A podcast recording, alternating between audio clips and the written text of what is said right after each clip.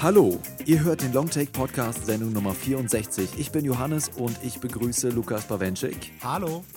Und Lukas Markert. Hi. Und falls ihr gerade zum ersten Mal zu unserem Podcast eingeschaltet habt, lasst mich kurz erläutern, was es hier für euch so zu hören gibt. Es ist tatsächlich schnell erklärt. Jeden Montag gibt es bei uns Diskussionen zu zwei aktuellen Kinofilmen zu hören. Meistens besprechen wir Filme aus dem Arthouse- und Programmkinobereich und gelegentlich auch mal aktuelle Blockbuster oder ältere Filme.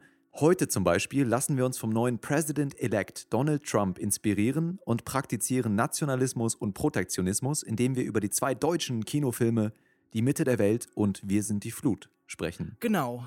Falls euch nur eine der beiden Filme interessiert, dann äh, schaut in die Beschreibung oder auf unserer Website longtake.de. Dort findet ihr die Zeitangaben für die Filmdiskussion und könnt direkt an die entsprechenden Stellen im Podcast springen. Außerdem laden wir euch auch herzlich dazu ein, eure Meinung zu den Filmen in einem Kommentar auf unserer Website mit uns zu teilen. Und sollten euch die Diskussionen so gut gefallen, dass ihr mehr von uns mitbekommen möchtet, dann folgt uns einfach auf Twitter at longtake.de oder facebook.com slash longtakepodcast. Für Feedback und Fragen sind wir natürlich auch offen, dann gerne an feedback at longtake.de. Ihr könnt uns natürlich auch auf iTunes bewerten. Das hilft uns, besser sichtbar zu sein. Sehr schön. So viel zu dieser einstudierten Einleitung. Wir kommen jetzt zu unserem ersten Film. Der nennt sich Wir sind die Flut und handelt von einem jungen Physiker, der mit Hilfe seiner Wissenschaft einem tragischen Phänomen versucht, auf den Grund zu gehen. Wir hören einmal in den Trailer und melden uns dann mit unserer Diskussion zu diesem deutschen Film zurück. Bis gleich. Die Bewegung des Meeres war eine der ersten Bewegungen in dieser Welt.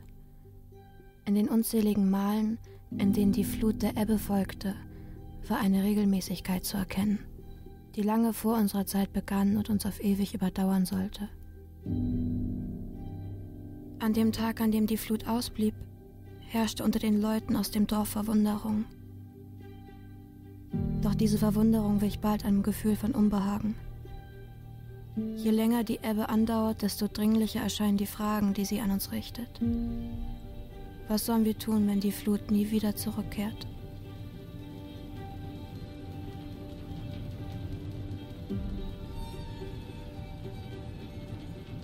Wir sind die Flut klingt wie das Motto einer revolutionären Bewegung. Tatsächlich geht es in der Mischung aus Science Fiction, Mystery-Film und Drama von Regiedebütant Sebastian Hilger um Aufbruch und Veränderung. Allerdings auch um Verlust, Schmerz und Stillstand. Seit 1994 herrscht vor der Küste von Windholm Ebbe. Im selben Jahr sind alle Kinder der Region spurlos verschwunden. Der junge Physikstudent Micha, gespielt von Max Mauf, will dem ungeklärten Phänomen auf den Grund gehen. Gemeinsam mit seiner Ex-Freundin Jana, gespielt von Lana Cooper, reist er in den Ort, der mittlerweile militärisches Sperrgebiet ist, um seine Theorie zu überprüfen. Er glaubt, dass ein Wert, der als Naturkonstante angesehen wird, veränderbar ist und will sich nicht mit der Alternativlosigkeit des gegenwärtigen Forschungsstandes zufrieden geben. Dieser Wille, Tradition und Konvention nicht zu akzeptieren, zieht sich durch den Film. Er stellt für sieben Studenten den Diplomfilm dar, mit dem sie in die gegenwärtige deutsche Kinolandschaft drängen. Meine Frage an euch wäre, wir sind die Flut tatsächlich das Motto einer Jugendbewegung? Was würde sie fordern?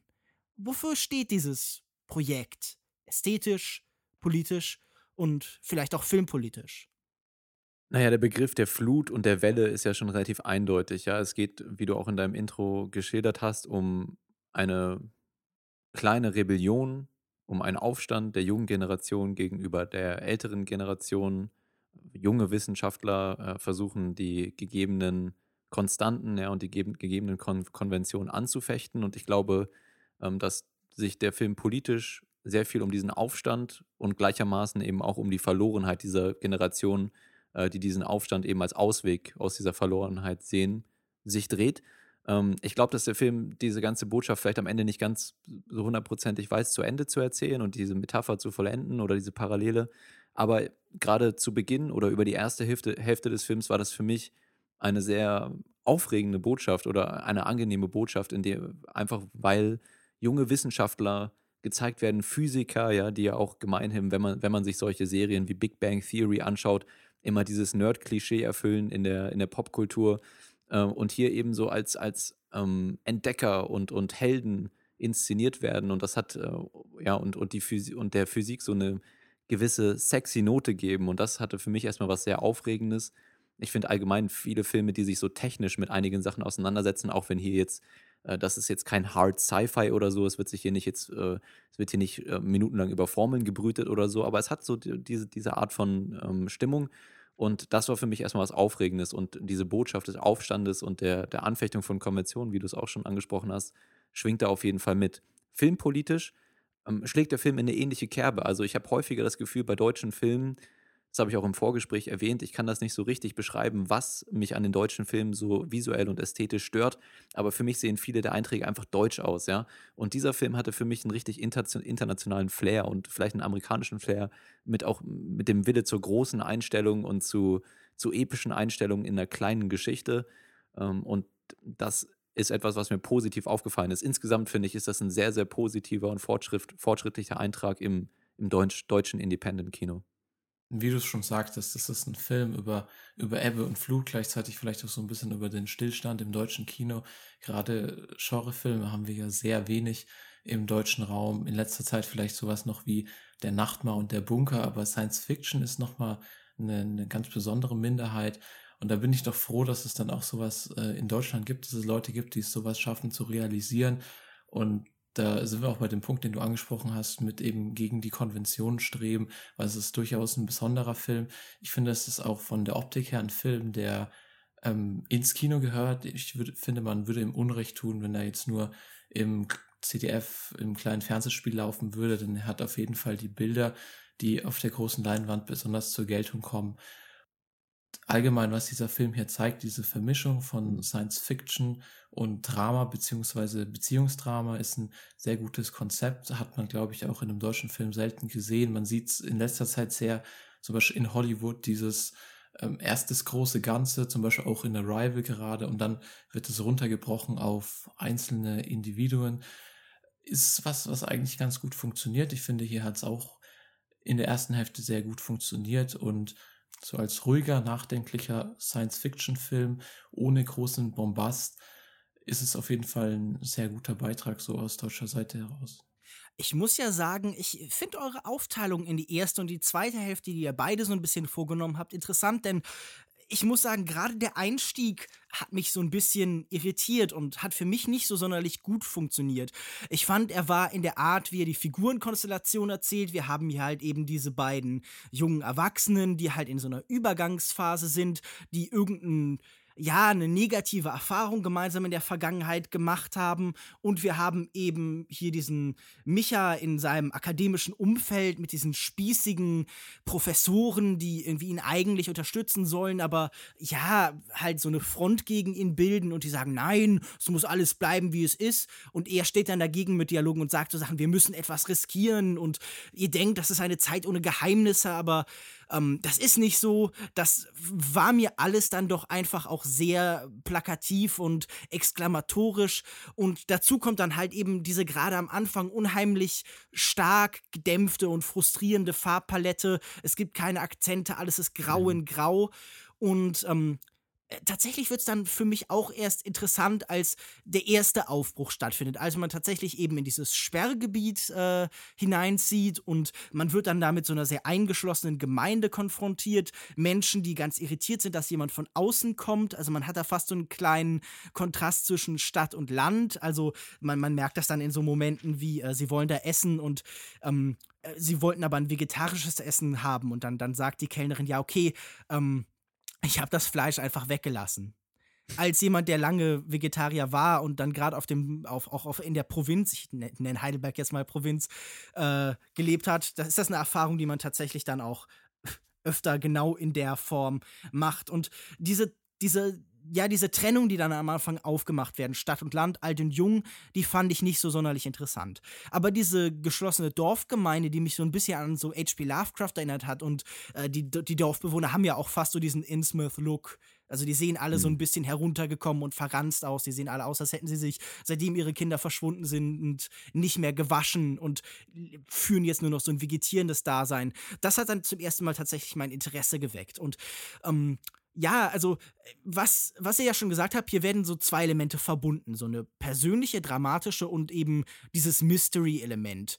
Und ich muss sagen, mich hat über lange Zeit vor allen Dingen dieses Mystery-Element bei der Stange gehalten. Denn ich muss sagen, so diese persönlichen Konflikte zwischen den Figuren, die fand ich alle relativ uninteressant und klischiert. Aber, Aber die wurden ja auch sagen, nicht unfassbar betont. Ne? Also die, ich fand, der Film hat sich jetzt äh, nicht darin verloren, die Hintergrundgeschichte dieser Charaktere aufzubauen oder so. Man hat hier und da mal was erfahren und dann ging es vor allen Dingen um die, um so eine, eine es oder um eine Lebensphase in der weiblichen Hauptfigur hier im Film. Ähm, mhm. Aber ja, ansonsten, ich finde, das wurde authentisch gelöst. Also mich hat das gar nicht gestört. Nein, ähm, ich muss dann sagen, das Mystery-Element war okay. Mhm. Auch wenn es jetzt natürlich nicht unbedingt spannend war. Also, das ist jetzt kein Film, der von Suspense lebt. Der hat so kleinere Momente, die so fast als Action-Szene angelegt sind. Es gibt einmal einen Schusswechsel, aber ähm, das ist jetzt nie Spannungskino, sondern das ist ein sehr ruhiges und ein bedachtes Kino. Mhm. Und ähm, so das, was du beschrieben hast, äh, dieses, dieser cineastische Look, der manchmal auftritt, der ähm, tritt dann halt eben auch in so einer Trennung von innen und außen vor allen Dingen auf. Also das, was deutsch ist, was du mal deutsch nennen könnte, sind so diese Nahaufnahmen. Es gibt viel Handkamera, man ist nah an den Figuren, man wackelt so ein bisschen. Das ist dieser typische Independent-Look.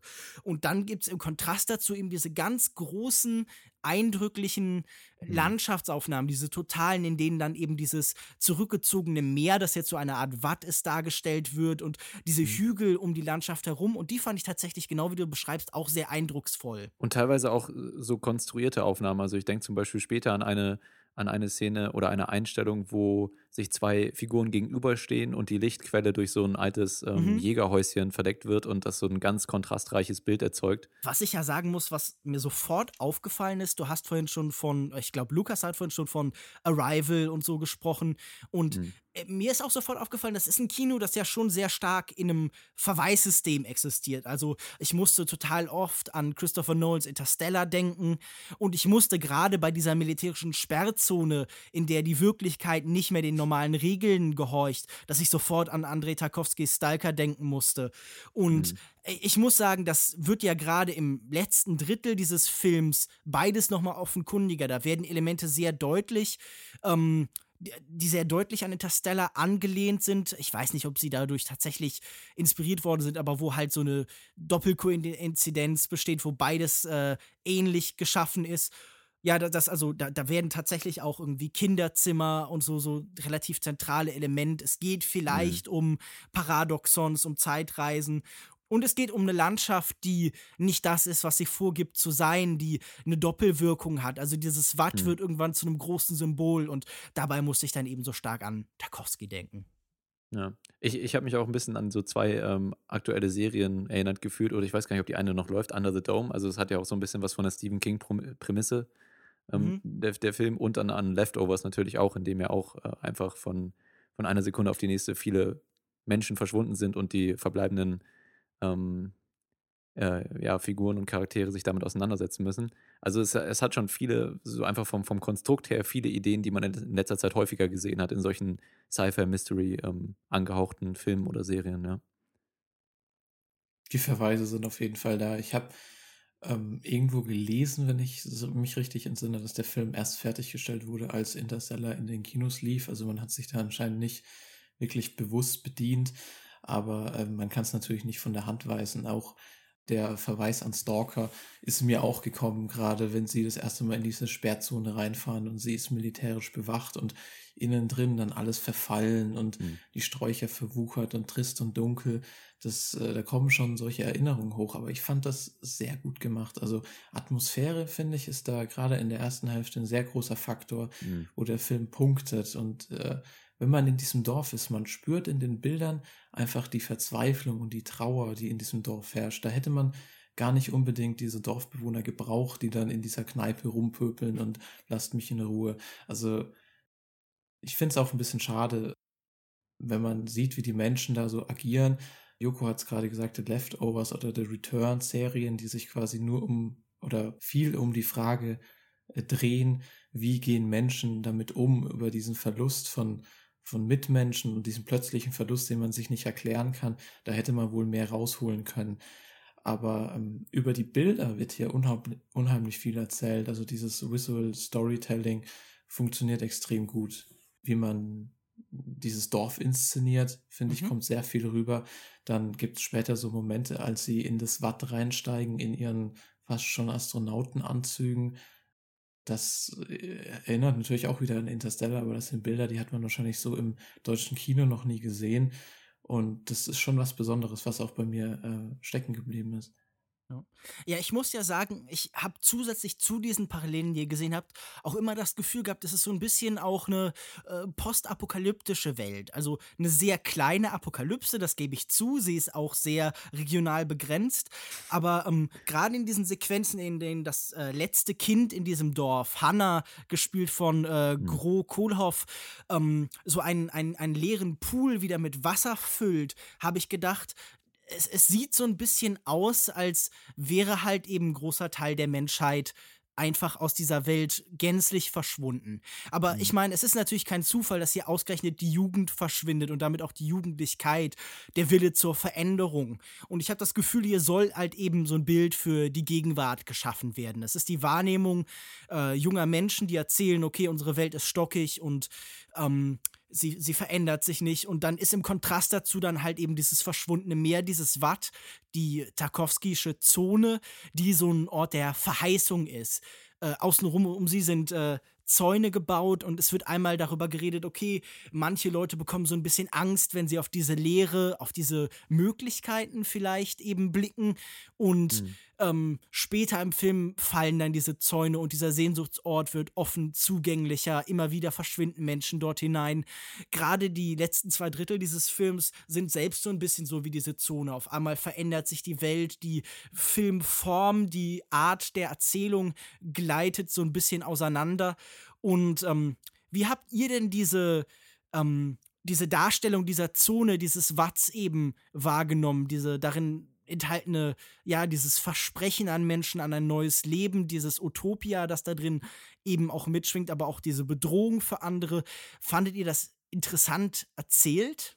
Also für mich war es tatsächlich sehr effektiv.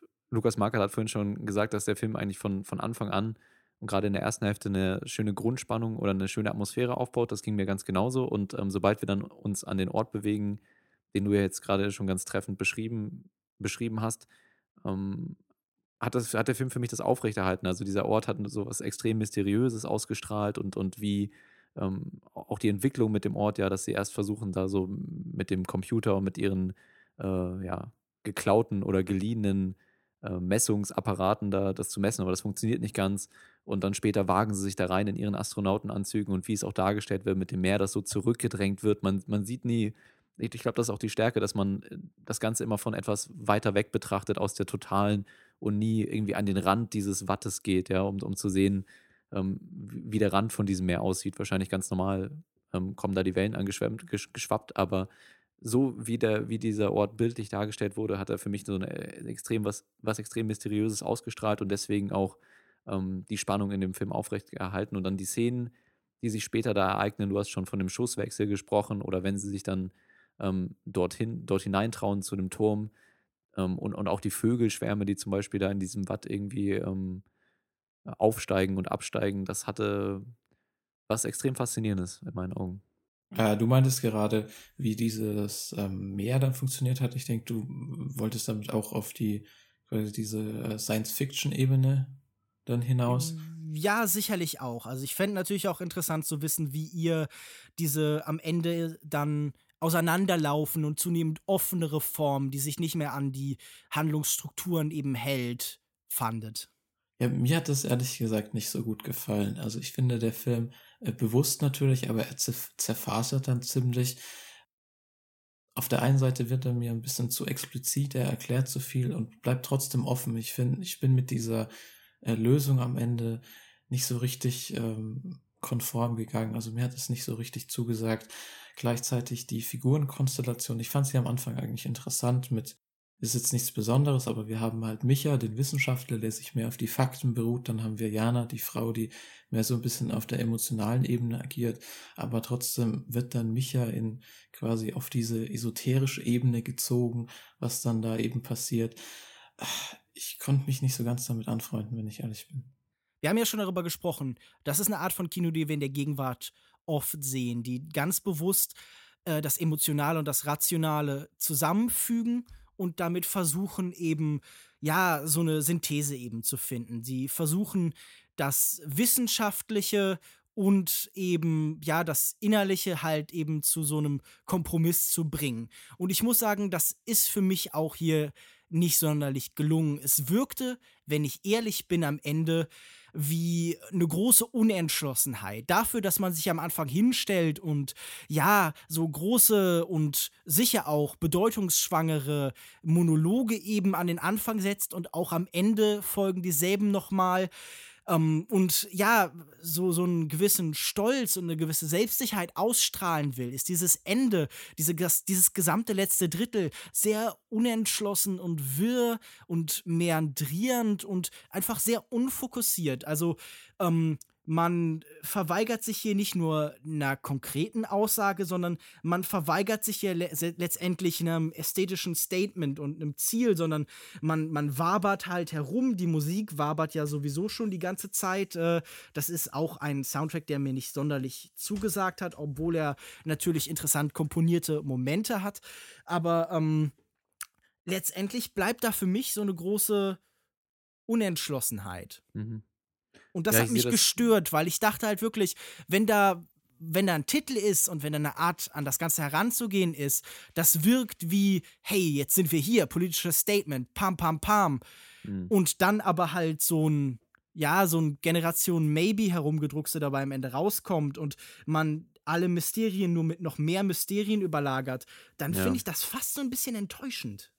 Ja, es war für mich auch so ein bisschen zu sehr Lynch oder so. Also ich habe das Gefühl, da wollte man dann es, so Lynch. Es wollte Lynch sein. Ich genau, glaube, ja, genau. Lynch genau. ist gleichzeitig expliziter und vager. Genau, ja. Also ich denke auch, es war ein Versuch, da ranzugehen. Ähm, und für mich ist es auch nicht ganz zusammengekommen, gerade was die Parallelen dann zwischen der Vergangenheit und der Zukunft und zwischen, den, zwischen dem besonders dem Jungen, der dann später in den Mittelpunkt rückt, Matti hieß er, glaube ich, und unserem Protagonisten Micha, mhm. ähm, die dann hergestellt werden und wie das aufgelöst wird.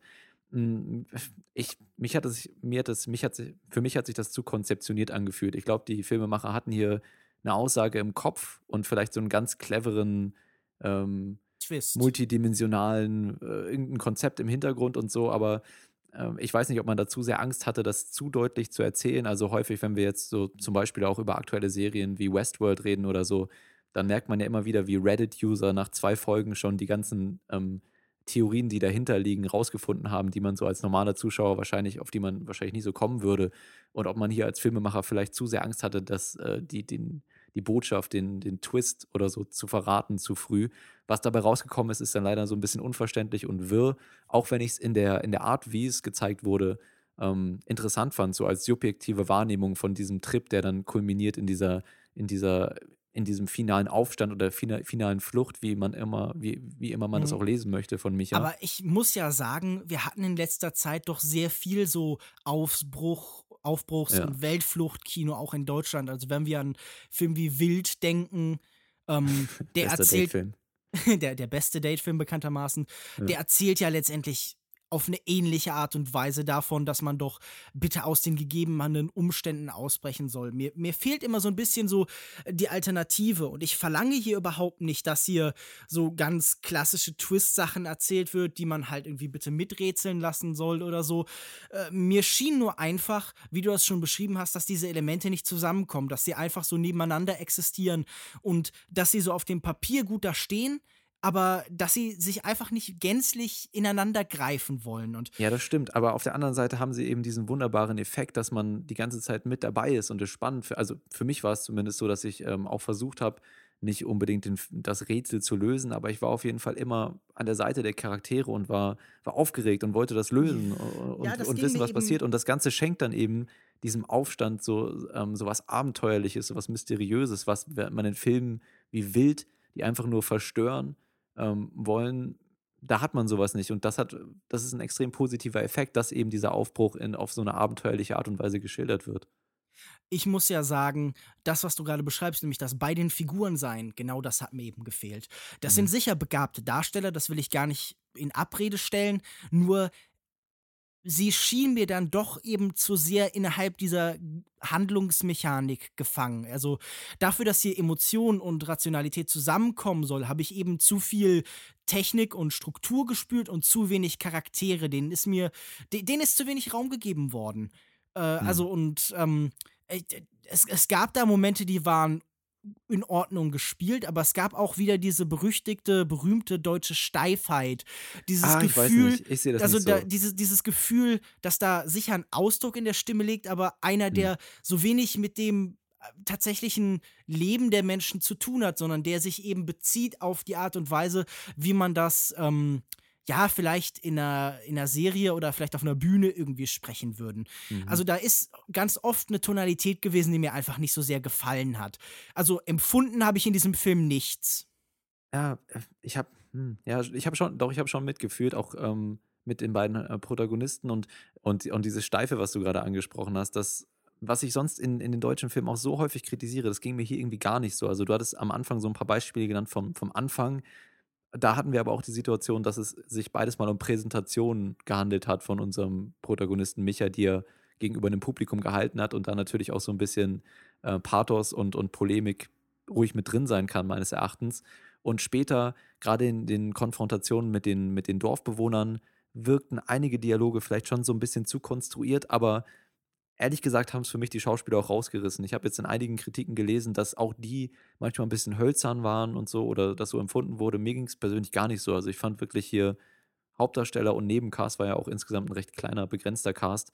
Ähm, fand ich sehr gut gelöst und auch die, die Sätze, die manchmal vielleicht ein bisschen zu, zu viele Kommata irgendwie beinhaltet haben oder so, wurden auch von den Dorfbewohnern und von dem Vater von Matti zum Beispiel mit sehr viel Emotionen rübergebracht. Und für mich, bei mir ist das schon angekommen und ich habe dieses typische deutsche wie gesagt, an diesem Film ist für mich ganz wenig typisch deutsch und das im positiven Sinne. Also ich sehe da schon diese typisch deutsche Steifheit und ich bin da auch bei Lukas, wenn er sagt, dass den ähm, Darstellern einfach zu wenig Raum geboten wurde. Ich finde, beide waren hier okay, solide in dem Film, aber ich meine, Max Mauf hat sowieso gerade so eine Hochphase. Wir sehen mhm. ihn auch in internationalen Produktionen und Lana Cooper mochte ich vorher auch ganz gerne, beispielsweise hier in Love Stakes oder anderen Filmen und dafür war es hier schon sehr verhalten. Also ich finde, es ist okay, was sie hier bieten, aber sie können doch irgendwie mehr und so auf der Gefühlsebene kam nicht so viel rüber. Aber was du ansprichst, Joko, dieses Deutsche, wie gesagt, so halb halb, aber von den Bildern, also die, gerade diese großen Bilder, die der Film dann auf die Leinwand zaubert, die sind teilweise mhm. halt überhaupt nicht deutsch. Also wir müssen auch immer wieder uns so vor Augen halten, es ist eine, eine Abschlussarbeit, so eine Diplomarbeit von der Filmhochschule. Aber der Kameramann findet hier schon wirklich sehr ausdrucksstarke Bilder von dem Meer und wie sie gefilmt sind, von der Beleuchtung her. Also da war schon viel dabei. Ich habe ja vorhin schon angedeutet, dass gerade das Visuelle mich bei dem Film sehr überzeugt hat. Ich fand auch den Soundtrack nicht übel. Also rein vom technischen her muss ich wirklich sagen, Hut ab. Ja, also hinter der Kamera steht hier, ich habe das gerade mal nachgeguckt, Simon Wu und der leistet stellenweise wirklich sehr Erstaunliches. Also ich finde vor allen Dingen, wie hier, also das wurde schon angesprochen, mit Licht gespielt wird, sehr faszinierend. Ich finde, es ist ein, in, den, in der Farbpalette sehr kalter Film über die meiste Zeit, aber ähm, auf so eine interessante Art und Weise, weil wir so Bilder von, von so einer ähm, blau-grauen Kälte so selten eben auf so Sachen wie äh, die Natur und das Meer anwenden in Filmen, sondern das ist so eine Ästhetik, die wir sonst für große Städte haben vielleicht. Also man denkt jetzt sofort an, an, an so eine Art, wie Städte zum Beispiel bei irgendwie Christopher Nolan gefilmt wird und so. Und ich habe das Gefühl, diese Art ist dann hier jetzt eben auf ähm, ja, das Meer, die Provinz übertragen worden. Und das finde ich einen ganz interessanten Kontrast, weil es so ein bisschen der Gedanke ist, so, okay, ähm, die Gegenwart spielt doch wieder auch zu einem großen Teil in der Provinz. Also ich habe da ja schon auch drüber gesprochen, dass es ja irgendwie in vielen Kreisen so einen Rückzug gibt, dass die Provinz wiederentdeckt wird. Wir hatten in diesem Jahr einen relativ großen Roman darüber äh, von Juli C. unter Leuten, aber auch zum Beispiel den äh, Film von Mia Hansen-Löw, ähm, Things to Come, alles was kommt, der irgendwie von diesem Rückzug auf die Provinz handelt. Und das finde ich ganz interessant, dass man hier die so ein bisschen die, die kalte Stadtästhetik aufs Land trägt. Und ich finde, das ist eben ein ganz interessanter und frischer Ansatz, der sich wohltuend von diesen Berliner Schulebildern abhebt, die man dann stellenweise dann doch noch findet, wenn irgendwie Universitätsgänge oder äh, so, ja, eine Raststätte gefilmt werden. Ja, und dem Ganzen eben auch diese cineastische Note gibt, obwohl es eben eine kleine Geschichte ist und ja auch mit sehr, sehr wenig Mitteln umgesetzt wurde. Ich habe mir auch zwischenzeitlich so gedacht, in manchen Szenen, als sie dann zum Beispiel im Auto auf dem Weg äh, nach Windholm waren, Mensch, hat, ja, äh, hat man da vielleicht den. Äh, ja, genau, aber ja. genau, Sorry. auch unter anderem. Ähm, und dann gab es aber teilweise auch so ein paar Nahaufnahmen, die du auch schon angesprochen hast. Und da habe ich mir gedacht, hm, ist man da vielleicht im Sättigungsregler ein bisschen zu weit nach unten gegangen, ein bisschen zu viel Blau, zu viel Grau ähm, in den Bildern. Aber letztendlich passt es doch sehr gut zu der Geschichte und was sie aussagen möchte. Ich würde dir da zustimmen. Und auch noch trotzdem noch mal eine letzte Lanze für die Emotionen in dem Film brechen. Ähm, weil, also ich finde, gute Filme erklären ihre Charaktere immer über die Handlung, ja. Und ich finde es gut, dass der Film jetzt. Also, du meinst darüber, wie sie handeln. Genau, wie sie handeln und über die Handlung, ähm, über die verschiedenen ähm, Herausforderungen, die ihnen bevorstehen. Ja, also nicht, dass ich finde es nicht, zum Beispiel, Beispiel A, ein Film driftet 15 Minuten in irgendeinen Monolog ab, der nichts mit der Handlung zu tun hat, um die Hintergrundgeschichte eines Charakters zu erzählen. Finde ich nicht so geil. Hier wurde die Handlung eben benutzt, um die Charaktere zu informieren und dann an ganz äh, ausgewählten Stellen ähm, wurde dann etwas über die Beziehung der beiden formuliert. Man hat am Anfang schon mitbekommen, die kennen sich irgendwie, die haben mal zusammengearbeitet vielleicht. Ähm, dann gibt es eine Szene relativ zu Beginn, in der das Ganze äh, durch eine überhörte Konversation so ein bisschen deutlicher gemacht wird. Das fand ich jetzt ein bisschen hol holprig vielleicht, aber dann gerade die Szene gegen Ende oder auf der Mitte des Films, wo er vor der Hoteltür sitzt und ähm, diese Geschichte nochmal aufgreift und so ein bisschen seine Sicht der Dinge geschildert hat. Das ist doch ähm, ein Monolog gewesen, der bei mir angekommen ist und ähm, ja, aber das äh, ist doch gerade genau das, was du kritisierst, nämlich, dass jemand nicht über Handlung äh, seine Geschichte erzählt, sondern dass er sie eins zu eins vorträgt. Nee, Moment, also äh, erstens war es ein kleiner Moment, ja, es war ein kleiner aus, ausgewählter Moment und er hat ja, das ja. natürlich auch ähm, angebracht, um seine, sein Verhalten zu rechtfertigen. Sie haben sich vorher zerstritten, ja, und, und dementsprechend versucht er mit Bezug auf diese, auf diese Vergangen gemeinsame Vergangenheit so ein bisschen aufzuklären. Und ich denke, das hat sich eigentlich ganz gut aus der Charakterentwicklung auch ergeben und war angebracht an der Stelle. Und es wurde dann auch schön aufgelöst, indem dann am Ende der, Szene eine neue Figur ähm, mehr in den Mittelpunkt getreten ist, und zwar die einzig verbliebene ähm, ja, junge Tochter dieses Dorfes. Ähm, und also ehrlich gesagt, ich muss sagen, vom Schauspiel her und von den Dialogen her hat mir der Film wirklich gut gefallen. Ich kann verstehen, wenn es dem manchen vielleicht ein bisschen zu konstruiert war, aber für mich persönlich ähm, hat es gut funktioniert und das hängt sicherlich auch mit dem Tempo des Films zusammen. Also wir haben hier knackige 80 Minuten mit einer, mit einer starken Mystery-Prämisse. Ähm, das ist ein Film, der sich schon sehr gut weggucken lässt, finde ich. Und da kann man sich ruhig auch mal die Zeit für zwei Minuten Monolog, Hintergrundgeschichte nehmen. Okay, wir können ja noch zu einer Frage kommen, die sich uns so auch im Vorfeld so ein bisschen gestellt hat wir haben dieses Jahr tatsächlich mehr, glaube ich, als sonst über deutsche Filme gesprochen. Die sind so in unserer Wahrnehmung und in unserem Bewusstsein präsenter geworden. Und ähm, die Frage ist jetzt, wir haben hier einen Film wie Wir sind die Flut. Gibt es denn auch im Allgemeinen gerade im Deutschen äh, sowas wie mh, hm, Umbruch? Gibt es da eine Veränderung? Erleben wir gerade passend zu diesem Film so eine Generation von jungen Filmemachern? Oder sind diese einzelnen Filme, die hier auch schon angesprochen worden sind, teilweise zu verstreut und zu uneindeutig in der Ästhetik, um irgendwie sowas zu diagnostizieren? Ich glaube schon, dass das der Fall ist. Also gerade wenn man sich äh, sowas wie die Greek New Wave mit Lantimos und Zangari und anderen Einträgen anguckt, dann ähm, haben die doch schon sehr viel mehr thematische Parallelen als die ähm, deutschen Beiträge aus dem Programm und Arthouse-Kino, die wir in den letzten Jahren, über die letzten Jahre so gelobt und gefeiert haben. Ähm, und vor allen Dingen glaube ich auch, dass, ähm, dass es im Moment in Deutschland, wobei es sehr einfach wäre, aus den Konventionen auszubrechen, weil ich finde, dass viele deutsche Mainstream- und Blockbuster-Produktionen eben so einen ganz kon konventionellen Leitfäden sowohl in Struktur als auch in Ästhetik folgen. Ähm, also die Möglichkeit, aus Form auszubrechen, was ja von, von einer neuen Welle des Kinos äh, häufig praktiziert wird, wenn man an die French New Wave denkt oder eben jetzt auch an die griechische ähm, dann äh, ist da eben Bruch mit den Konventionen. Und das wäre hier eigentlich sehr einfach. Auf der anderen Seite sind, glaube ich, einfach die sozialen und politischen Bedingungen ähm, in Deutschland jetzt nicht so wirklich gegeben, um eine, eine einheitliche Welle hervorzurufen. Ja? Also wenn man an Griechenland denkt, wenn man an die Krise, die circa 2008 oder so begann, denkt, dann gibt es da einen gemeinsamen ähm, Nenner. Wenn man an die French New Wave denkt, dann hatten wir da in, in Frankreich eine Gesellschaft, die ähm, sozial und wirtschaftlich ähm, durch die Auswirkungen vom Zweiten Welt Weltkrieg extrem gelitten hat. Und äh, die, dieser Wille für Veränderung ist natürlich in solchen Situationen sehr viel, sehr viel angebrachter und einfacher hervorzurufen und macht sehr viel mehr Sinn. Und ich glaube, in Deutschland haben wir diese, diese Basis dafür nicht.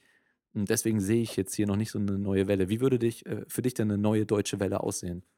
Ja, ich, ich finde das ganz interessant. Ich habe nämlich hier jetzt dann auch überlegt, passt das denn zu sowas wie jetzt diesen FOGMA-Regeln, die dann diese Gruppe um die Lastbrüder und so versucht hat, eben halt zu leben, die dann so Sachen schreiben wie Fogma ist der Mut zum Risiko, Fogma ist die Offenheit auf Impulsen aufzubauen. Das sind ja alles Gedanken, die hier ganz explizit irgendwie drin angesprochen werden.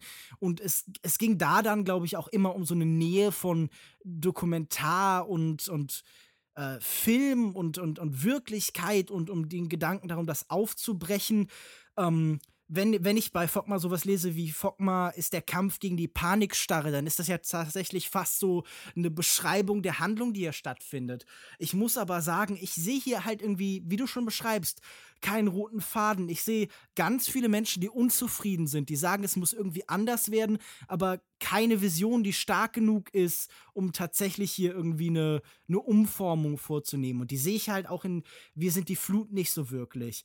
Und das ist es natürlich auch Quatsch, das von einem einzelnen Film zu verlangen, den Umbruch einzuläuten. Aber wir haben so viel in diesem Jahr darüber gesprochen, wie der deutsche Kino neue Ausdrucksformen sucht. Und das habe ich bis jetzt am stärksten wahrscheinlich immer noch tatsächlich halt bei Victoria gespürt. Und ähm, dieser Film gefällt mir auch gut. Aber ja, ich, ich, ich sehe hier einfach nur einfach vereinzelte Akteure, aber kein großes Ganzes.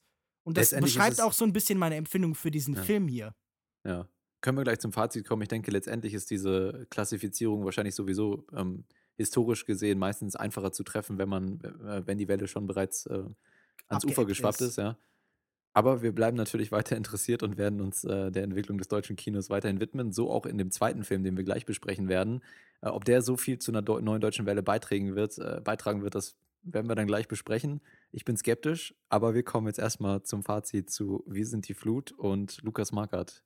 Wie hat dir der Film ähm, äh, gefallen?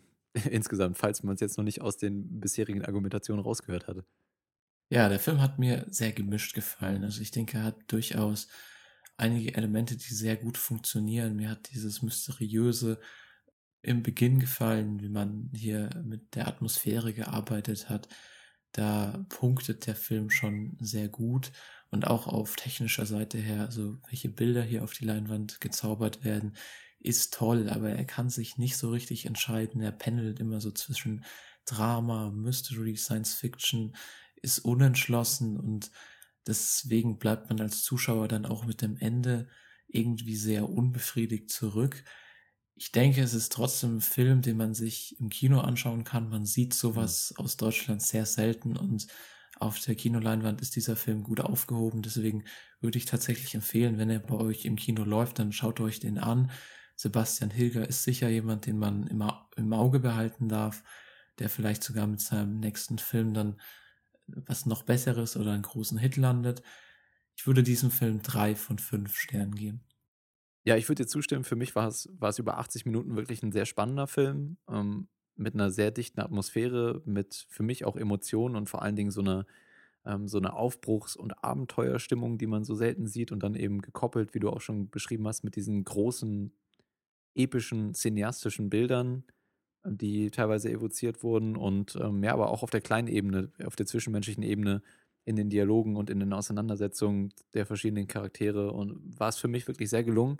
Und ähm, ein Film, den ich als, als Beitrag so zur, zum deutschen Independent-Kino einfach nur gutheißen kann und ich empfehle auch wirklich sind, ich habe gerade nochmal geguckt, 84 Minuten genau, es ist ein sehr kompakter Film und auch wenn er am Ende so ein bisschen ausfasert, thematisch, äh, denke ich, ist er sehr, sehr sehenswert und ich würde äh, den, die Sichtung im Kino auf jeden Fall empfehlen. Und deswegen gebe ich ja, ich gebe gute vier von fünf möglichen Sternen. Lukas Bawenschik. Dem würde ich mich nicht anschließen. Tatsächlich ist das ein Film, bei dem ich auch sagen würde, ja, es liegt ein Wert darin, ihn zu sehen. Man sollte ins Kino gehen, man sollte diese Art von Kino aus Deutschland vielleicht auch unterstützen. Nur in, in eine Bewertung äh, kann ich das nicht einfließen lassen, dass ich mir wünsche, dass es solches Kino gibt. Und ich würde sagen, es ist ein interessanter Film und es ist die Art von Film und die Art von Wertung, die ich in letzter Zeit oft vergeben habe im deutschen Kino. Das ist ein guter Ansatz. Das ist ein interessanter Weg. Das ist vielleicht sogar der richtige Weg. Geht, geht den weiter, findet eigene Ausdrucksformen. Aber noch sind wir nicht da, noch ist die Revolution, die hier angedeutet wird, nicht äh, geschaffen, noch ist die Flut nicht da, noch herrscht so ein bisschen der Stillstand, aber wir sind gerade in dieser Übergangsphase. Und ähm, ich äh, würde sagen, bezüglich der Sternebewertung zitiere ich mal unseren geschätzten, geehrten Hörer Marius, ja, ja, der unter ja. unserer letzte Folge geschrieben hat. Lukas, du scheinst ja wirklich sehr unter der Sternen, unter dem Sternvergabezwang zu leiden. Dir ist sicher keiner böse, wenn du es sein lässt. Also erstmal hat Ma Marius weiß ja auch gar nicht, wie böse andere Leute sind, wenn du das einfach, einfach weglässt. Ja? Doch, Marius, doch, ich glaube, Marius spricht da durchaus schon für alle. Also, wenn man einmal sein Statement macht, Marius, dann muss man auch dazu stehen. Dann rudert man nicht zurück, okay? Na gut, aber dann würde ich drei von fünf Sternen geben. Lukas Bawenschik ist jetzt dazu verpflichtet, hat er getan. Vielen Dank. Äh, vielen Dank auch an äh, Derzian Pictures, wenn man es denn so ausspricht, die uns ähm, freundlicherweise einen Streamer für den Film zur Verfügung gestellt haben zur, zum Rezensieren. Äh, ja, vielen Dank. Man dafür. muss ja nochmal betonen, er läuft leider in nicht allzu vielen deutschen Kinos. Hier bei mir in der Umgebung ähm, genau. Ja, es ist eine weite, weite Fahrt. Also nochmal vielen Dank an Derzern Pictures. Genau. Danke. Wir kommen jetzt zu unserer nächsten Filmdiskussion. Und äh, der Film, den wir diskutieren werden, nennt sich Die Mitte der Welt. Der Film handelt von dem 17-jährigen Phil auf der Suche nach Klarheit und einer inneren Balance zwischen großer Liebe, Freundschaft und Familie. Wir hören in den Trailer und sind dann gleich wieder bei euch. Bis gleich.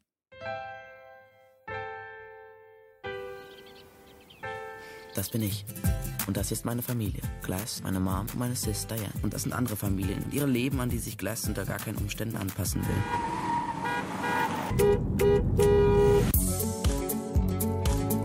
Hey Diane, was ist denn mit der los? Nix. Wir kriegen übrigens einen neuen in die Klasse. Selbst sein. Darf ich um Ihre Aufmerksamkeit bitten? Und was habe ich gesagt? Die Mitte der Welt, wo ist die? Die ist für jeden woanders, je nachdem, wo man steht. Nach Fatih Akins Chick erwartet uns im Kino mit Die Mitte der Welt nun bereits eine weitere Adaption eines deutschen Coming-of-Age-Romans. Wie Autor Andreas Steinhöfel in der gleichnamigen Buchvorlage, so erzählt auch der Film in unaufgeregten Tönen von der Selbstfindung unseres postpubertären Protagonisten, dessen Homosexualität mit angenehmer Selbstverständlichkeit behandelt wird.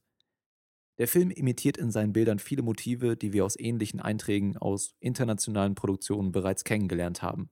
Vereinzelt verdeutlichen stilistische Brüche die subjektive Wahrnehmung von Phil, an anderen Stellen versuchen sich die Bilder an magischem Realismus. Wenn schon nicht originell, so ist dies zumindest stellenweise effektiv. Doch richtet man die Aufmerksamkeit auf Dialoge und Handlungen, so kommen einem Worte und Entscheidungen bereits so bekannt vor, dass man sich als Zuschauer selbst zwangsläufig auf eine Art Sinnsuche im Kinosessel wiederfindet. Doch keine Bange. Gott sei Dank gibt es ja ein Voice-Over mit den wichtigsten Erklärungen in der sprichwörtlichen Nussschale. Bawenschik, Lukas Markert, ich möchte euch ja nicht ständig nach Originalität fragen, aber wie viel echtes Leben und wie viel Mut steckt denn im Kern von Die Mitte der Welt?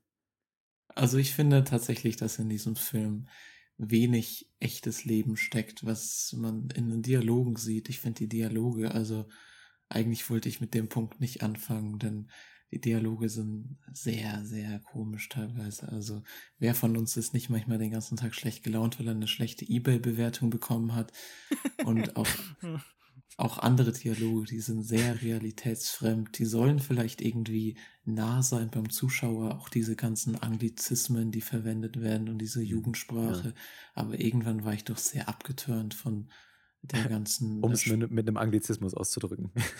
ja, eben. Aber jetzt muss ich doch die Anglizismen erstmal direkt äh, verteidigen. Verteidigen, Es handelt sich doch tatsächlich hier um eine Familie von amerikanischen Einwanderinnen und Einwanderern. Mutter Glass kommt aus den Vereinigten Staaten und äh, zieht jetzt eben in der deutschen Provinz ihre Familie auf. Wieso sollten diese Menschen sowieso in einer heute globalisierten Kultur, in der man eben permanent äh, ja in den angelsächsischen Raum drängt, weil man eben seine Kultur konsumiert und von ihr geprägt wird, nicht auch Anglizismen benutzen?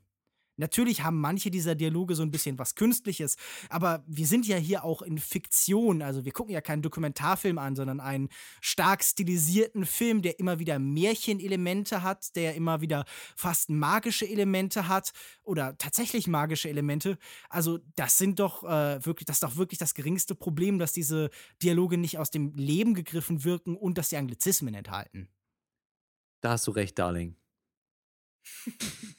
Ich sehe es aber ehrlich gesagt auch so, wie Lukas Markert. Äh, Der Film möchte natürlich auch, ähm, also ein Coming-of-Age-Film in einer bestimmten Gesellschaft, er will ja auch immer ein bisschen was über diese Gesellschaft erzählen. Und natürlich, ähm, wie stilisiert die Bilder dann an manchen Stellen auch sein mögen.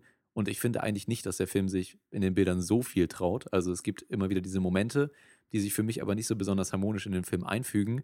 Äh, nichtsdestotrotz, um auf den Punkt zurückzukommen, finde ich, dass es wichtig ist, ähm, um mir die Frage eben zu beantworten, die ich im Intro gestellt habe, warum schaue ich mir diesen Film an? Warum schaue ich mir nicht die bessere Alternative aus den USA dazu an? Irgendwie, ähm, oder, oder ein Xavier Dolan-Film oder so, ja? Ähm, Ja gut, Dann- dieser Vergleich ist ja einer, der sich aufdrängt. Also wenn wir dann äh, herabfallende Kleidung in Zeitlupe sehen, dann fühlen wir uns Ja. sofort an Lawrence Anyways erinnert. Und diese Dreieckskonstellation kennen wir genauso aus äh, Xavier Dolans Herzensbrecher, äh, Heartbeats im Englischen, glaube ich. Nur ähm, dafür kann natürlich weder der Romanautor noch die, äh, der, der Filmemacher hier etwas. Ja, der Filmemacher Und- schon. Also wenn ich, wenn ich dann diese Aufnahmen sehe oder dann zum Beispiel auch die Auf Aufnahme, in dem er auf dem Fahrrad fährt und die Hände ausbreitet und man wartet die ganze Zeit darauf, dass das Bild sich jetzt auf einmal von 4 zu 3 äh, auf, Breitbild umstellt. Aber dabei ist es schon auf Breitbild. Ach, wir sind ja gar nicht im Dolan-Film, äh, sondern nur in der schlechten Kopie. Dann ist das schon ein bisschen plakativ kopiert. Aber gut. Also ich muss ja sagen, ich finde das so ein bisschen unfair, diesen Film einfach nur über andere Filmemacher zu definieren. Natürlich sind da diese Ein Anleihen und natürlich habe ich zwischendurch auch gedacht, ja, es wirkt schon sehr stark, als wollte man in Deutschland irgendwie so eine Mischung aus Sundance und Xavier Dolan-Film äh, drehen. Gerade bei Xavier Dolan ist ja auch noch mal dieses queere Element, das hier so präsent ist. Aber ich muss sagen, er findet dann doch immer wieder in den zwischenmenschlichen Momenten und tatsächlich auch in den Dialogen oft so was sehr Charmantes. Also natürlich sind da viele Sachen bei, die so ein bisschen künstlich und gestelzt wirken. Dieser äh, Ebay-Kommentar, ähm, dieser Ebay-Bewertungsdialog ist vielleicht nicht der cleverste, aber ich finde hier die Darsteller stellenweise sehr sympathisch und so ihr Zwischenspiel und auch so diese Momente zwischen Phil und seiner Mutter Glass. Ähm, Sie werden gespielt hier von äh, Louis Hoffmann, der wirklich weitestgehend großartig ist, und seiner Mutter Sabine äh, Timoteo, die auch, finde ich, äh, so, so einen ganz eigenen Charme hat. Und ich mag, was er über ihr Leben und ihre Lebenserfahrung eben erzählt, als ähm, Kinder einer exzentrischen Mutter. Okay, die exzentrische Mutterfigur ist vielleicht auch wieder was, was wir von Xavier Dolan kennen, aber ähm, dieses Leben dann in der Provinz, der Kontrast zwischen ihnen und der Menschen um sie herum, das wird alles für mich so nett geschildert. Sicher ist das jetzt nicht übermäßig originell, aber man kann dem doch nicht den Effekt absprechen, der immer wieder erreicht wird. Also, ähm, gerade wie diese zentrale Liebesgeschichte erzählt wird, das fand ich stellenweise dann doch wirklich nett und sympathisch und anrührend. Also es hat mich dramatisch mehr berührt als alles, was wir in äh, Wir sind Flut hatten. Also ich finde den emotionalen, dramatischen Element viel präziser. Ich könnte nicht ferner von deiner Meinung sein. Das ist unfassbar.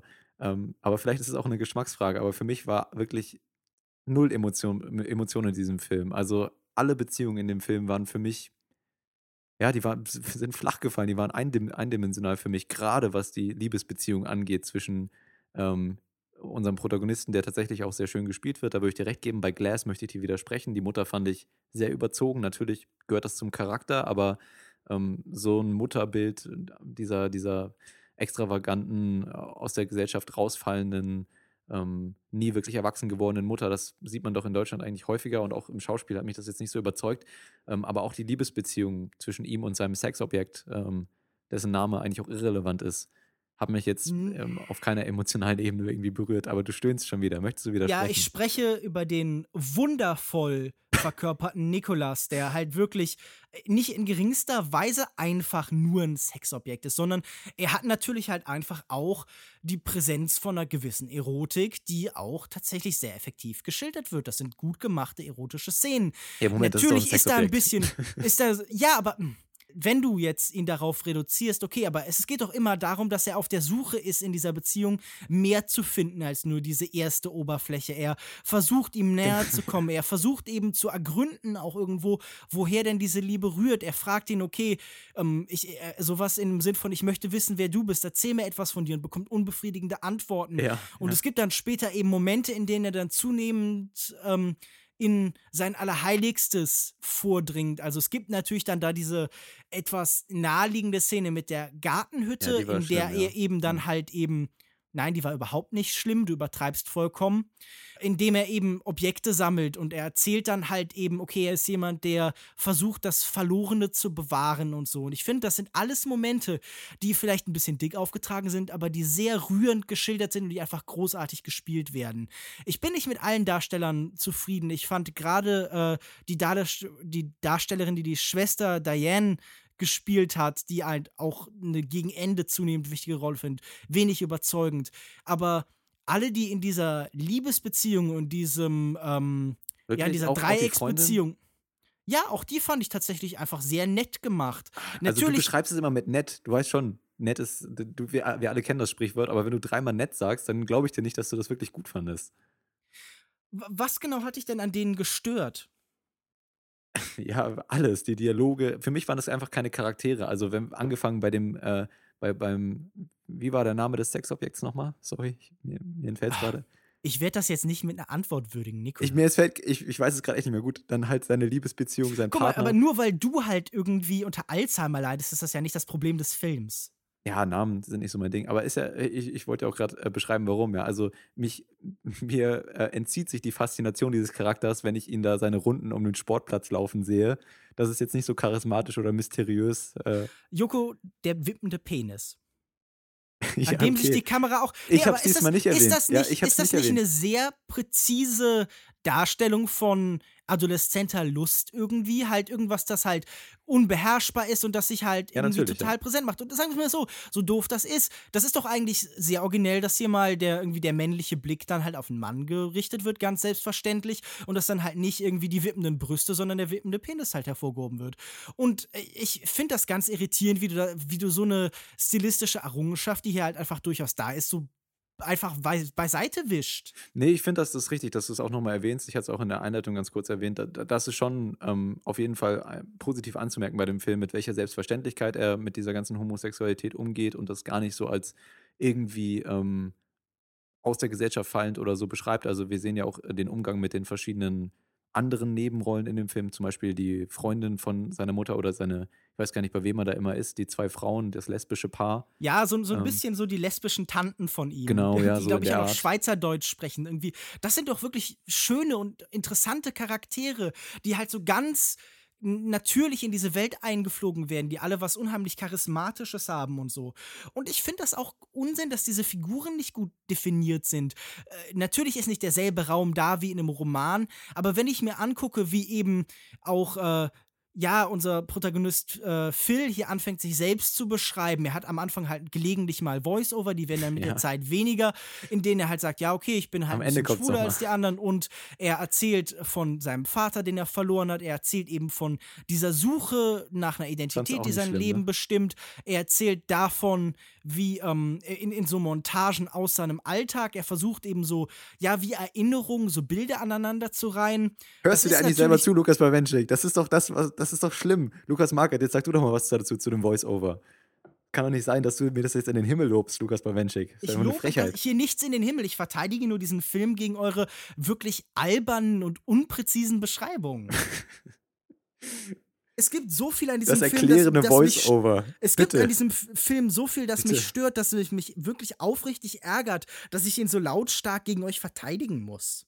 Ich gehe einfach noch ein bisschen weiter zurück und stimme erstmal Joko zu, dass was man dem Film auf jeden Fall zugestehen muss, dass er zum Beispiel kein Coming-out-Film ist, dass er dieses Thema Schwulsein ganz nebensächlich behandelt. Das ist eine Sichtweise, die man viel zu selten sieht. Und ich finde auch diese Liebesgeschichte, wie du sie, Lukas, gerade beschrieben hast, eine der großen Stärken des Films ist. Also gerade diese ersten 30, 40 Minuten oder so äh, es funktionieren doch mit am besten, wenn der Nikolas das erste Mal in der Klasse sieht und sich das Bild so rot einfärbt. Das ist kitschig, aber das ist die Kitschigkeit, die ich dem Film dann wirklich verzeihen konnte. Und das war eigentlich wirklich ganz nett gemacht, wie du sagst. Aber danach, oder beziehungsweise dann ist so ein Punkt angelangt und da fällt der Film für mich völlig auseinander. Es verkommt dann mehr zu so einem Familiendrama mit unzähligen verschiedenen Nebenhandlungen. Es werden so viele Themen angerissen. Bei manchen bleibt der Film kurz hängen. Danach werden sie wieder unter den Tisch gekehrt. Diese Suche nach dem Vater, sie wird am Anfang thematisiert, dann wird sie komplett fallen gelassen und dann verkommt alles nach und nach zu so einem totalen Flickwerk. Vielleicht ist es so ein typisches Buchverfilmungssyndrom. Vielleicht wollte hier äh, der Regisseur auch einfach zu viel.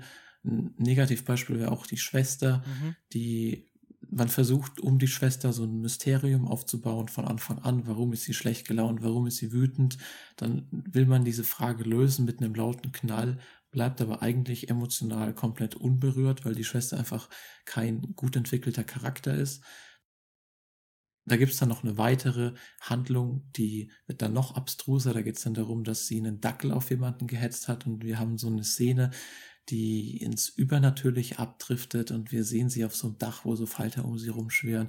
Also da wird's schon sehr abstrus. Also da weiß ich nicht, was man sich dabei gedacht hat. Ja, also das, das wollte ich auch einwerfen, als Lukas Bawenschik, du vorhin gesagt hast, dass du die Schauspielerin jetzt ähm, vielleicht nicht so als nicht so stark empfunden hast. Ich glaube, es lag halt weniger an der Schauspielerin als tatsächlich mehr am Charakter und dass der Film sich so wenig Mühe gegeben hat.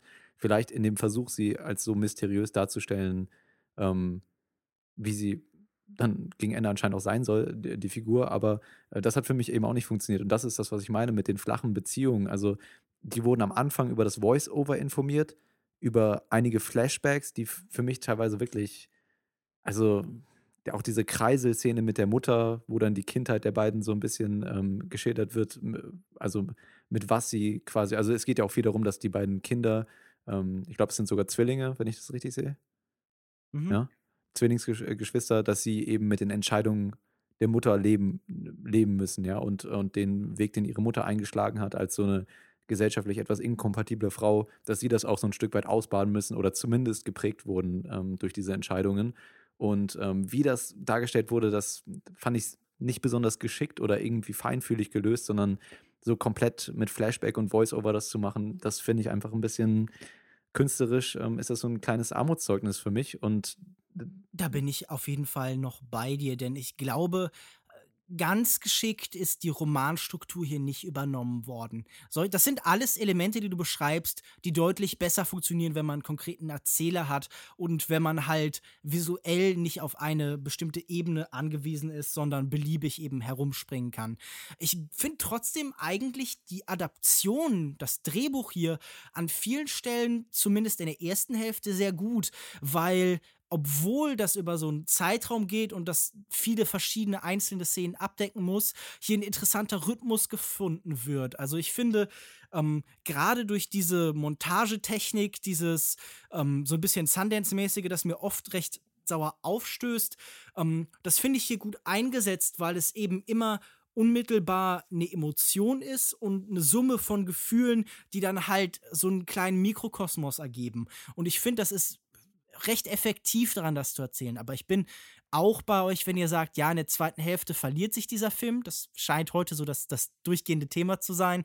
Und ähm, viele von diesen Handlungssträngen, gerade diese aufgebauten Mysterien, werden wirklich katastrophal erzählt. Also ich muss sagen, dieser ganze Strang mit der Schwester und auch die Auflösung dazu waren für mich äh, unheimlich frustrierend und nichtssagend. Ihnen wird gleichzeitig viel zu viel Zeit gewidmet. Wir haben immer wieder diese Szene, dass sie dann von oben guckt und äh, am rechten Rand des Bildes oberhalb und so eine Distanz geschildert wird. Und immer wieder sehen wir, wie Philly zuguckt, wie sie aus dem Fenster klettert. Und das wird, wird wirklich ad nausum wiederholt. Und die Auflösung selbst, die interessanten Elemente, die Implikationen für die Figuren, die werden dann in so kurzen Momenten abgehandelt. Und ich finde auch irgendwie so diese Silvester-Weihnachts-Abschiedsparty am Ende ist halt so ein ja, so ein einfacher erzählerischer, erzählerischer Trick, um Finalität irgendwie zu finden. Und auch andere Entwicklungen, die später kommen, sind nicht ganz geglückt. Und ich glaube, am meisten ärgert mich tatsächlich, wie diese eigentlich interessante, heranwachsende Liebesgeschichte dann eben, ja, irgendwie beendet wird und dann doch nicht beendet wird. Denn ähm, es, es, es gibt ja am Ende diesen Moment des Betrugs, den meinte ich eigentlich vorhin. Also da, da dachte ich, äh, da sprichst du darauf an, als du die Hütte angesprochen hast. Nicht auf den ersten Moment in der Hütte, sondern nee, diesen Moment. Also den, den, fand ich den, jetzt schlimm. Den fand ich tatsächlich auch furchtbar. Ja. Vor allen Dingen, ähm, wir haben den Film hier für seine Darstellung von Homosexualität gelobt und dann holt er gleichzeitig die billigsten Klischees, die man über die Bisexualität irgendwie halt immer noch hat, aus den Mottenkisten des vergangenen Jahrhunderts heraus, nämlich dass das ja Menschen wären, die sich nicht entscheiden könnten, die immer sich zu beiden Seiten hingezogen fühlen und deshalb ihre Partner betragen. Menschen, die halt so zwischen den Stühlen sitzen und deshalb nicht vertrauenswürdig sind. Und das fand ich einfach sehr, sehr ärgerlich. Und das war auch für mich halt irgendwie so ein Handlungskniff, der ähm, ja auch nicht weiterhilft in dieser Entwicklung, der nur halt einfach einen Endpunkt darstellt, aber keine Lösung für die Frage. Denn diese grundsätzliche Suche, die da geschildert wird, diese Suche nach, was ist denn das Wesen der Liebe, was ist das zentrale Element davon und was bestimmt Liebe, wie lieben wir und was bedeutet das? Nämlich halt das Suchen nach der, der Seele, dem Inneren eines Menschen, das Suchen nach sich selbst in einem Menschen und dessen Suche nach sich selbst in einem. Und das wird eigentlich zuerst interessant geschildert und dann driftet man in so dumme Klischees ab. Und dann, ja, da ist auch so eine, ja, ich, ich finde das ärgerlich, dass solche Klischees über Bisexuelle dann halt nochmal bemüht werden. Aber war das nicht vielleicht auch, um nochmal darauf zu kommen, dass ich eben den, äh, seinen Partner äh, so uncharismatisch fand, war das, war das nicht vielleicht auch Sinn und Aussage des Films, dass eben genau diese, diese Bedeutungslosigkeit dieser Beziehung dargestellt wurde, die halt rein auf sexuellen, auf einem sexuellen Fundament gegründet Nein, wurde? Das ist doch totaler Unsinn. Also du begründest es quasi mit diesem Messi, äh, mit dem Messi-Reveal, dass das äh, der, der Nein, ich begründe das mit einer großen Zahl von Szenen, in denen diese Menschen sich vorsichtig und zärtlich annähern. Ach, wirklich, für mich hat das gar keine Romantik. Ich weiß auch nicht, sorry. Für mich hat das gar keine Romantik. Äh, ja, wahrscheinlich halt, weil du einfach keine Schwulen magst. Nein, Quatsch. ich, ich fand äh, tatsächlich auch die, da können wir kurz mal bleiben bei den Sexszenen. Die fand ich nämlich ästhetisch eigentlich ganz schön gelöst. Bloß, ich habe mich gefragt, ähm, funktioniert wirklich so äh, gleichgeschlechtlicher Sex zwischen zwei Männern in diesen Positionen? Das kam mir einfach ergonomisch, äh, kam mir das nicht ganz richtig vor, ehrlich gesagt. Kann, kann mich da jemand aufklären? Tatsächlich, für mich sah es so aus, als hätte man zwei ähm, schwule Männer heterosexuellen Sex haben lassen. Also so diese Position, die sie hatten. Also, wie gesagt, ich kenne mich da nicht aus, vielleicht liege ich komplett falsch, aber es sah für mich einfach so da, wo das rein muss und so und wie man das dann macht, das Ich ähm, muss sagen, ich fand diese Szenen haben einen ganz guten Ton zwischen Kitsch getroffen und einer ehrlichen Zärtlichkeit. Genau, Natürlich kann man jetzt sagen, schön, ja. da ist vielleicht so ein bisschen so ein so, so, so was Klinisches und zu Sauberes für Sexualität, wenn man da unter weißen Laken umhertollt und so. Aber auch wenn das vielleicht ein einfaches Bild ist, diese Verbindung des ähm, freihändig Fahrradfahrens, damit dieses Auftun von Räumen oder diese erste Szene ähm, in der Umkleidekabine und der Dusche, die da gemacht worden sind, das waren für mich gute Momente, die halt irgendwie nie plump und pornografisch waren, aber immer halt so eine angenehm jugendliche und, und adoleszente Sinnlichkeit eben da halt drin hatten. Und, aber und ich, ich war ja gerade bei der Technik. Kannst du mich über die Technik aufklären bei solchen, in solchen Situationen? Nein, ich glaube nicht. Tut, Vielleicht tut, müssen tut wir mir leid, auch, auch mir fehlt in diesem Bereich äh, die Erfahrung. Die Expertise, ja, ja. Na gut. Ja, ich, ich, ich würde zustimmen. Das waren natürlich romantisierte Szenen, aber gerade so die Sexszenen fand ich recht schön inszeniert, auch wenn du sagst, bisschen zu ja, nee, ich, ich würde recht geben. Die Duschszene ist bei mir eine andere Geschichte. Die fand ich sehr, sehr kitschig, so wie das ähm, eingeleitet wurde. Und generell, ich weiß nicht, für mich hatte das nicht viel mit Romantik zu tun, wenn einfach ein Typ sich auszieht. Also auch nicht bei, ähm, wenn es jetzt eine heterosexuelle Liebesgeschichte wäre. Das hat jetzt äh, wenig mit irgendwie, ja, also wenn man direkt die Hüllen fallen lässt beim ersten Date, dann ist das äh, schon ein bisschen slutty, ehrlich gesagt, äh, möchte ich sagen, schlampig. Und, du immer äh, mit deinem das, Slut-Shaming hier, ekelhaft. und das entzieht der ganzen ähm, Beziehung die Romantik und auch das Mysterium. Und das äh, hat mir nicht gefallen. Ich habe das Gefühl, es ist immer noch genug Mysterium da. Nee, also ich hatte es auch nicht so verstanden, weil du gerade gesagt hast, dass diese Beziehung nur irgendwie auf einer sexuellen Ebene basiert hat. Wahrscheinlich siehst du das aus der Tatsache, dass eben viele explizite Sexszenen gezeigt wurden, aber es wurden ja gleichzeitig auch viele Szenen gezeigt, in denen sie sich dann zwischenmenschlich angenähert haben. Also es geht ja dann darum, ob er seine Mutter kennenlernen darf und äh, lädt ihn eben zu sich nach Hause und ein und zeigt ihm dieses Sammelsurium in seiner Gartenhütte und so. Also ich sehe das nicht so, dass es nur auf einer sexuellen Ebene basiert. Gleichzeitig würde ich noch kurz was zu den äh, visuellen Mitteln sagen von dem Film. Wir haben es vorhin schon kurz angesprochen. Ich finde, bei den visuellen Mitteln setzt sich dieses äh, Flickwerk, was ich so auf der Handlungsebene angesprochen hatte, ziemlich fort, weil gerade zu Beginn funktioniert es noch ganz gut. Da haben wir so ein paar interessante Bilder, zum Beispiel diese Montagen, die man da benutzt, um in den Film einzuführen, diese abgefilmten Fotos. Ich glaube, es gibt auch so ein, so ein Bild von so, ein, so einer Eizelle, die sich so zweiteilt, wenn es eben um ihn und seine Schwester geht.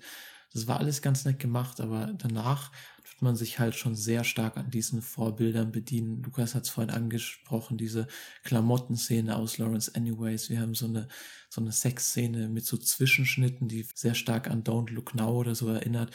Und natürlich haben diese Filme jetzt irgendwie kein Exklusivrecht, nur weil sie das erstmalig benutzt haben und es ist legitim, sich dort zu bedienen aber es ist einfach ein bisschen zu viel. Also es, man bedient sich zu viel an anderen Filmen und es ist zu viel durcheinander.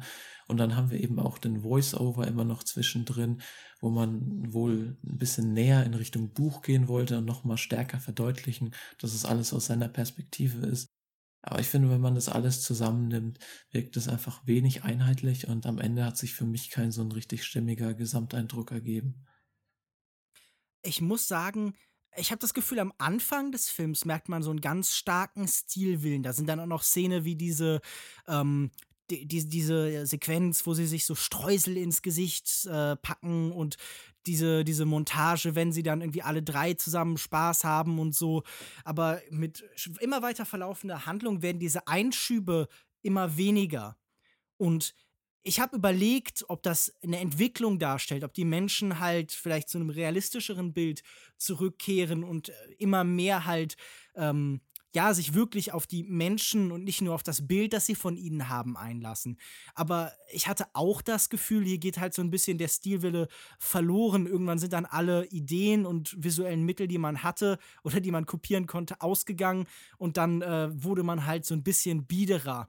Und da würde ich Lukas recht geben, es ist so, als würden die Ideen, als, als würde am Anfang das Pulver verschossen und dann muss man aber noch den Rest der Zeit durchhalten. So ein bisschen wie irgendwie mit Gehalt am Anfang des Monats, das man zu schnell ausgegeben hat und am Ende kauft man sich dann die günstigeren Möglichkeiten.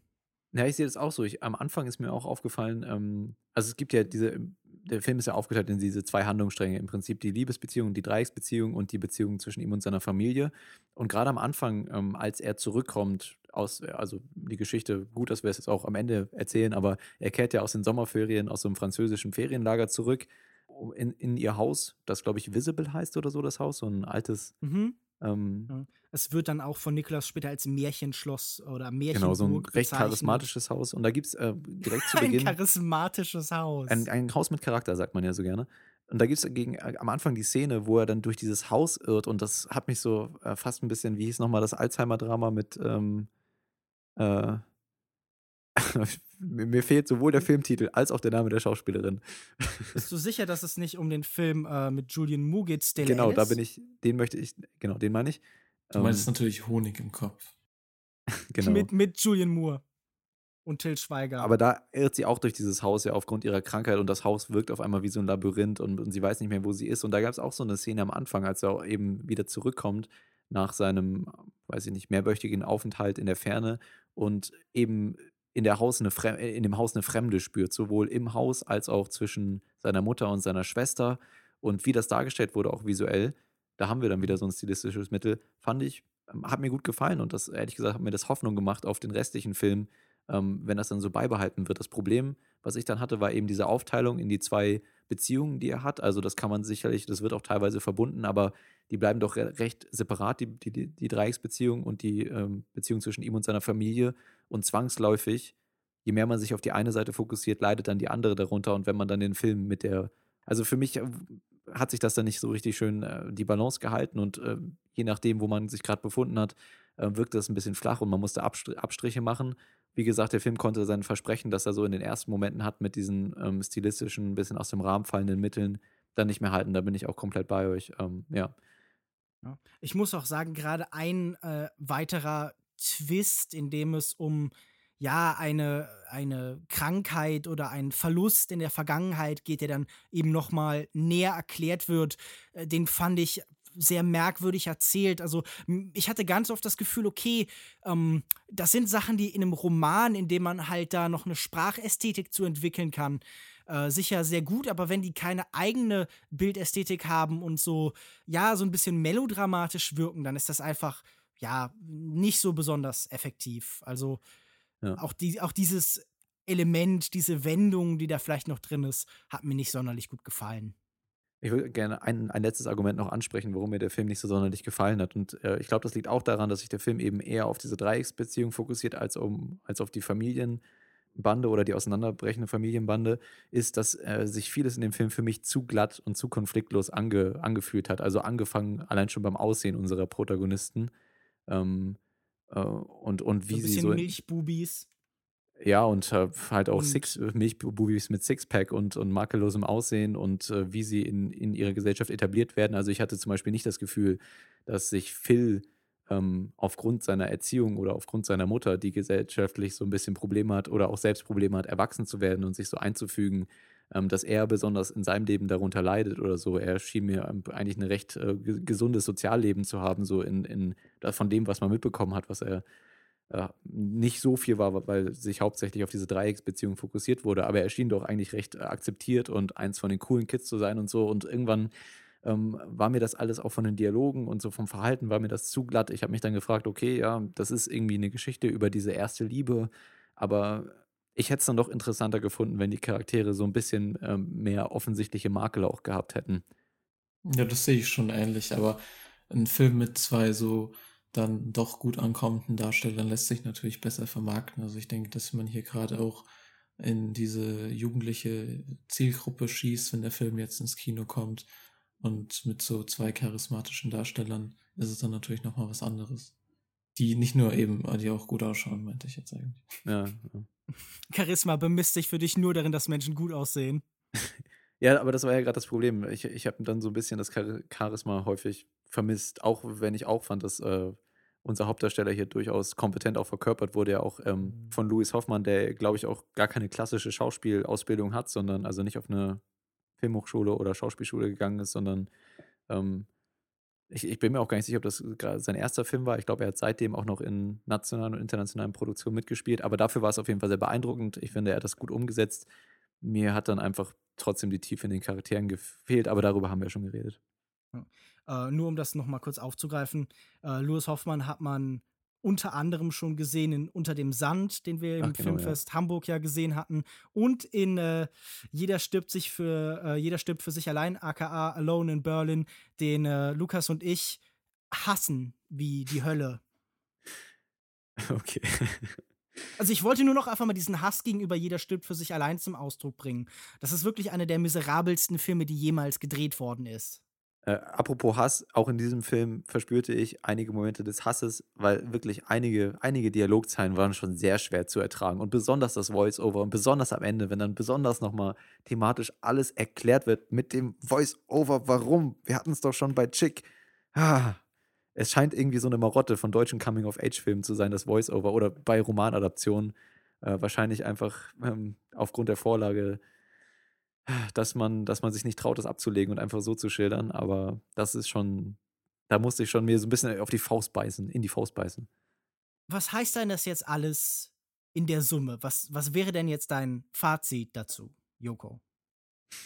Ja. Hm. Es war ein okayer Film. Es war ein okayer Film. Ähm, Aber er war schon schlimm. ich nicht, weiß es nicht. Zwei, das zwei widerspricht sich jetzt aber.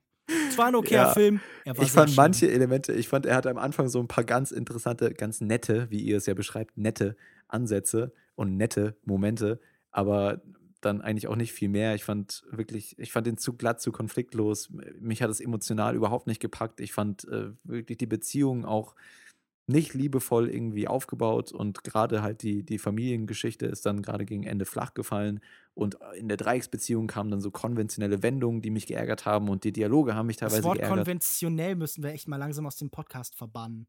Ja, und originell gleich mit, habe ich ja am Anfang auch schon gesagt, aber wie gesagt, es ist kein Film für mich gewesen, aber er ist okay. Er ist schon zwei von fünf. Das sehe ich komplett anders. Also, ähm, ich bin absolut bei euch, dass dieser Film stellenweise gravierende Schwächen hat, dass er nicht immer optimal erzählt ist. Aber ich muss doch sagen, da, wo er tatsächlich den richtigen Ton trifft, da hat er mir dann tatsächlich sehr viel Freude gemacht. Ich fand ihn stellenweise einfach wirklich sehr charmant und nett zu sehen. Es ist sicher kein großes Kunstwerk, es ist keine fantastische Romanadaption und er ist einfach sehr uneben. Er äh, setzt die falschen Schwerpunkte an vielen Stellen und es gelingt ihm nicht immer ganz, seine Ideen gut zu vermitteln. Aber im Großen und Ganzen fand ich diesen Film visuell ansprechend. Ich fand ihn meistens und bei den meisten Darstellern gut gespielt. Ich finde, er hat nette visuelle ja, Akzente setzen können. Nicht alles optimal, aber ich denke, 3,5 von 5 Sternen sind absolut fair und angebracht. Oder sagen wir 3 von 5. War okay, aber war auch schlimm. Lukas Markert. Eher okay oder eher schlimm? Äh, eher schlimm. Also ich war von der Mitte der Welt leider sehr enttäuscht. Die Kritik ist ja doch sehr gut für den Film so. Ich war von der Mitte der Welt doch sehr enttäuscht, gerade weil der Film doch sehr gute Kritik abbekommt aktuell, habe ich mir einfach mehr erwartet und bekommen habe ich dann sehr wenig. Ich finde gerade die größten die größten Kompromisse muss man hier wirklich in der Handlung eingehen, weil der Film sich dann zu so einem komplett ausfasernden Flickwerk entwickelt mit tausenden Nebenhandlungen. Keine davon ist wirklich interessant. Die Liebesgeschichte allerdings zwischen Phil und Nicholas, die ist gut inszeniert, die ist äh, schön bebildert. Allgemein hat der Film einige sehr interessante Bilder, wenn sie auch oftmals ja, geklaut sind von anderen Werken. Insgesamt würde ich aber sagen, dass das Ärgernis irgendwie doch überwiegt. Ich hatte nicht wirklich viel Spaß mit diesem Film. Mehr als zwei von fünf Sternen kann ich einfach nicht vergeben. Ich glaube, das Adjektiv nett ist in dieser Diskussion zu diesem Film auch inflationär benutzt worden. Na ja, gut. Ähm, wir müssen auch nochmal sagen, auch in diesem Fall vielen Dank an die äh, Universum Film GmbH, mhm. die uns die wir den Film nicht alle im Kino sehen konnten, äh, ein Streamer zur Verfügung gestellt hat, freundlicherweise. Das also unsere Diskussion zu Wir sind die Flut und die Mitte der Welt. Lasst uns gerne wissen, welche Meinung ihr zu den beiden Filmen habt. Wir waren ja durchaus auch hier auf verschiedenen Seiten ähm, mit unserer Einschätzung zu den Filmen. Würde mich interessieren, was unsere Hörer dazu sagen. Zwei deutsche Filme diese Woche. Haben wir nächste Woche auch wieder zwei deutsche Filme, Lukas Bawenschek? Nein, äh, wir werden uns auf Nein. jeden Fall in das amerikanische Indie-Kino bewegen und über Jim Jarmuschs neuen Film Patterson sprechen mit äh, Adam Driver mhm. in der Hauptrolle. Und äh, was wir darüber hinaus noch besprechen wollen, haben wir noch nicht entschieden. Ihr hattet äh, Interesse bekundet an David Yates fantastische Tierwesen und wo sie zu finden sind.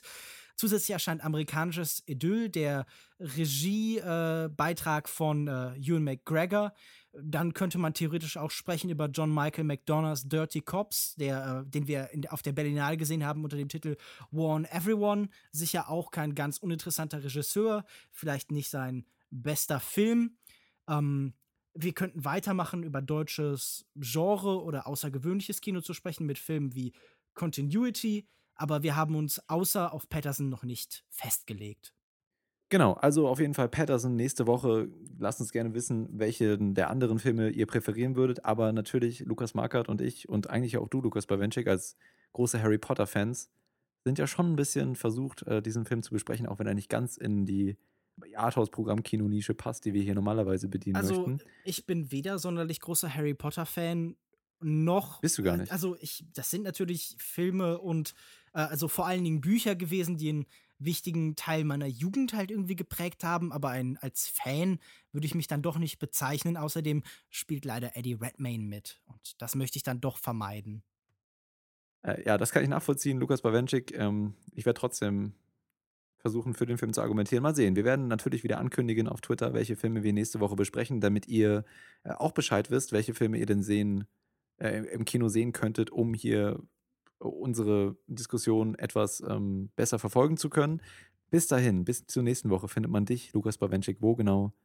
Im Internet. Man findet mich auf Twitter unter @kinomensch auf kinomensch.wordpress.com äh, findet man meinen Blog. Man findet mich unter facebook.de/slash kinomensch und regelmäßig auf kino-zeit.de. Zum Beispiel ab heute, dem Montag, an dem dieser äh, Podcast veröffentlicht wird, ein Text von mir über den schon bereits gerade angesprochenen John Michael McDonough auf kino-zeit.de. Mich findet ihr auf Twitter unter @cinedrifter und auf Twitter habe ich ebenfalls einen Link zu meinem Letterbox-Profil hinterlegt. Da könnt ihr mich auch finden. Okay, vielen Dank. Mich findet ihr auf Twitter at Jokoda, J-O-U-K-O-D-A. Oder natürlich darf ich auch ganz herzlich empfehlen, unsere offiziellen Twitter- und, und Facebook-Accounts longtake.de und facebook.com slash longtakepodcast, die Herr Bawenschik ja ähm, so liebevoll pflegt. Und natürlich, wie eingangs auch schon gesagt, Feedback gerne an feedback at longtake.de oder in den Kommentaren auf unserer Webseite. Wie gesagt, wir freuen uns immer über eure Unterstützung. Bis dahin, bis zur nächsten Woche wünschen wir euch natürlich eine wundervolle Woche im Kino. Eskapismus ist ja in Zeiten von Donald Trump äh, vielleicht auch ganz hilfreich und ratsam. In diesem Sinne, viel Spaß im Kino. Bis zur nächsten Woche. Hauen Sie rein. Wiederhören. Bis dann. Tschüss. Tschüss.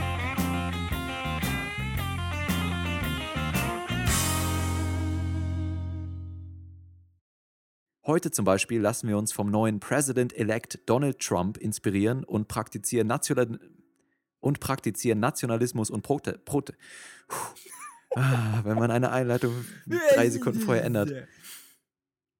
Heute zum Beispiel lassen wir uns vom neuen President-elect Donald Trump inspirieren und praktizieren Nationalismus. Das schwierige Wort Nationalismus mit Joko. Nationalismus. Und danach wolltest du wahrscheinlich Protektionismus sagen, oder? Korrekt. Oh Mann. Und praktizieren national. Das ja, nimmt ja Lukas-Zustände an. Uh. Moment, oh. Okay, jetzt einmal den Satz gerade, weil auch mein Mikrofon direkt vor meinem Bildschirm ist, ist halt auch nicht optimal. So. Ja, ähm.